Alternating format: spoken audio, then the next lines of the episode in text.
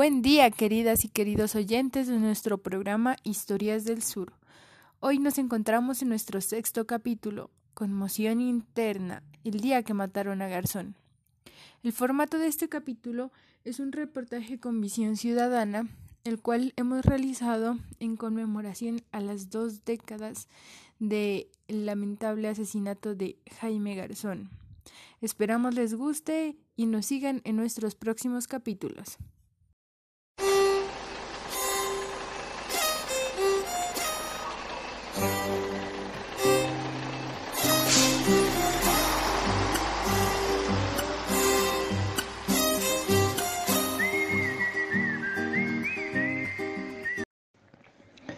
Nadie podía creerlo, nadie podía imaginarse que a Jaime Garzón lo habían asesinado.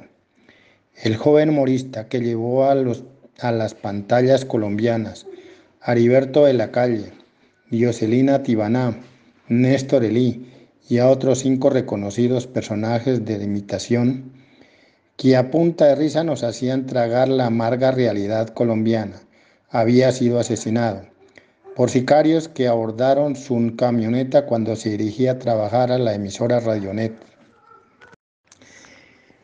En la mañana del día 13 de agosto de 1999, el hombre que hacía reír y hacía pensar al país había sido asesinado.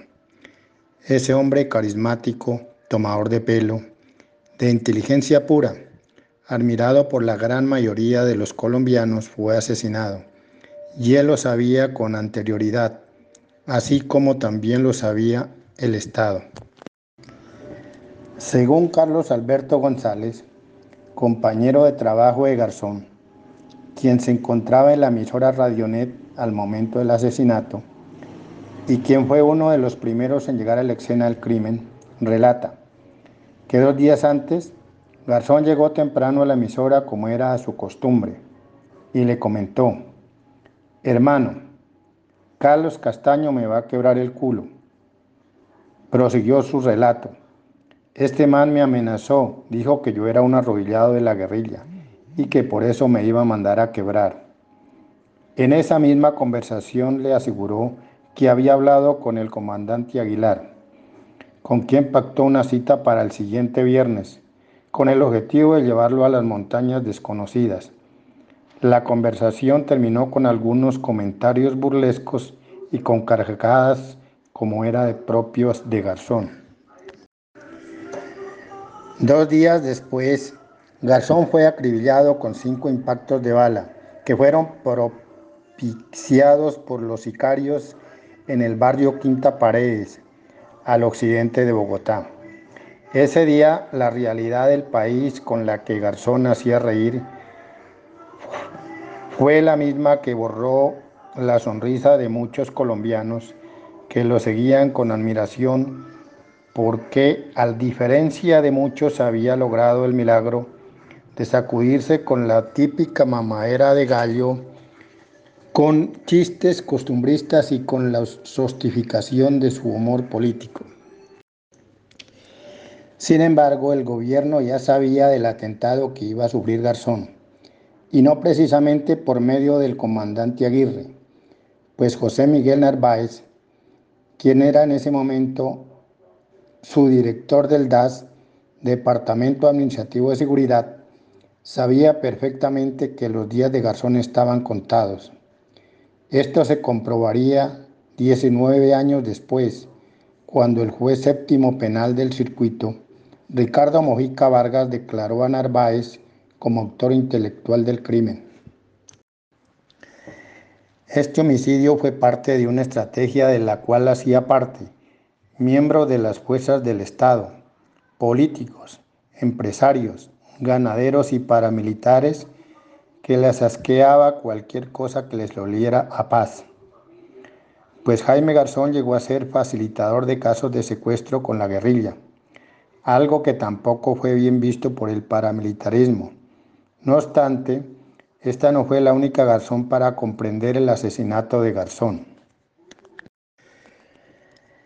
Ya que Carlos Castaño había tomado la decisión, instigado por Narváez, quien a lo largo de su trayectoria política y académica, había demostrado su odio acerbo hacia la izquierda colombiana, odio que desde mediados de los 90 pudo materializar mediante sus nexos con el paramilitarismo, pues según paramilitares de alto rango, como alias el iguano, Narváez dictaba cátedras que él mismo llamaba, porque es lícito matar comunistas, en las que teorizaba y profesaba reacio sentimiento hacia el movimiento de izquierda.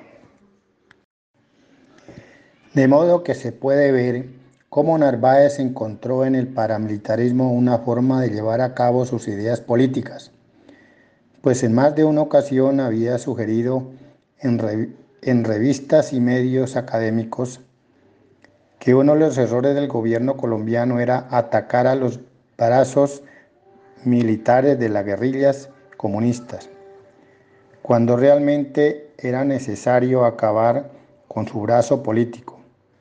En ese sentido, Garzón representaba esa fuerza de izquierda, reconocida y con influencia en la sociedad colombiana. Pues Garzón le gustaba leer mucho, era muy inteligente, pero no se adaptaba a los esquemas, era muy propositivo, le quitaba muchas vendas de los ojos a los colombianos. Se caracterizó por hablar de las injusticias y las clases sociales. Por tanto, ante los ojos de Narváez debía desaparecer. Por lo que en sus cercanías al paramilitarismo incitó y convenció a Carlos Castaño de que Garzón no era solamente un facilitador de secuestrados por la guerrilla, sino miembro de las estructuras de la FARC, presentando como pruebas audios en fotografía de Garzón con una chaqueta con camuflada en la zona de Sumapaz. Dichas pruebas habían sido alteradas por el propósito de convencer a Castaño de ordenar su muerte. Todo esto se pudo evidenciar en el proceso judicial por la muerte de Jaime Garzón, porero, donde la Fiscalía logró documentar que la inteligencia militar le hacía seguimiento las 24 horas del día al humorista días antes de su asesinato, al ser declarado objetivo militar por Castaño. ¿Cuánta falta le hace a Colombia este maravilloso ser humano? que, dio su propia vida por defender la verdad. Para nadie es un secreto que su asesinato fue fraguado por fuerzas del Estado y sus mercenarios de camuflado, porque solo él tenía los cojones para confrontarlos con inteligencia y berraquera. Sí, se enterró a Garzón, pero qué fracaso el de sus asesinos. Mataron a un hombre, pero crearon un mito ese agosto de 1999.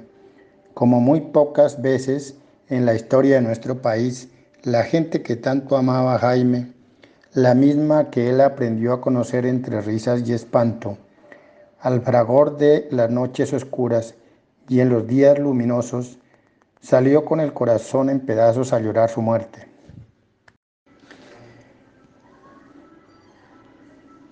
Ese día luctuoso de agosto, las lágrimas de tristeza de Colombia fueron auténticas, y como ante la muerte no queda sino llorar, hombres y mujeres de todos los colores y razas despidieron con sus brazos en alto, con sus gritos y sus oraciones al Jaime inolvidable que nunca morirá. Se puede considerar que Garzón tuvo suerte en su funeral el obispo de Chiquinquirá, Monseñor Héctor Gutiérrez, le cumplió una promesa hecha en vida a Jaime. Y aún así, los que nunca le habían prometido nada, fueron a pesar de que nunca lo conocieron en persona. Lo aclamaron y también lo lloraron. Si todos los que en su muerte acompañaron a Garzón, en vez de llorar, hubiesen reído, entonces había sido la carcajada más sonora de la historia pero la muerte tiene la característica que nos iguala en el dolor. Hoy, dos décadas después de su asesinato, duele la muerte de Garzón, porque toda esa verdad revelada a través de la risa nos parece ser insuficiente. Hoy nos hace falta Garzón para que entre risas diga la verdad, esa misma que la JEP, los líderes sociales, los indígenas, afrodescendientes, campesinos y firmantes de la paz gritan a Colombia, pero no es escuchada, porque aquellas fuerzas oscuras aún silencian y ensordecen. Pues aunque haya muerto Castaño y los paramilitares están extraditados, las fuerzas oscuras previven simplemente porque aquellas élites están perpetradas en el poder político y económico que ante las nuevas y novedosas formas de lucha por la verdad y la justicia siguen innovando y se ajustan a nuevos repertorios de acción para callar y doblegar. Hoy, dos décadas después, aunque ya no existe Garzón, Colombia debería repensar en sus reflexiones para buscar en la risa el grito unísono de la verdad y la justicia. Esto ha sido todo por hoy. Los esperamos en nuestro próximo capítulo de Historias del Sur.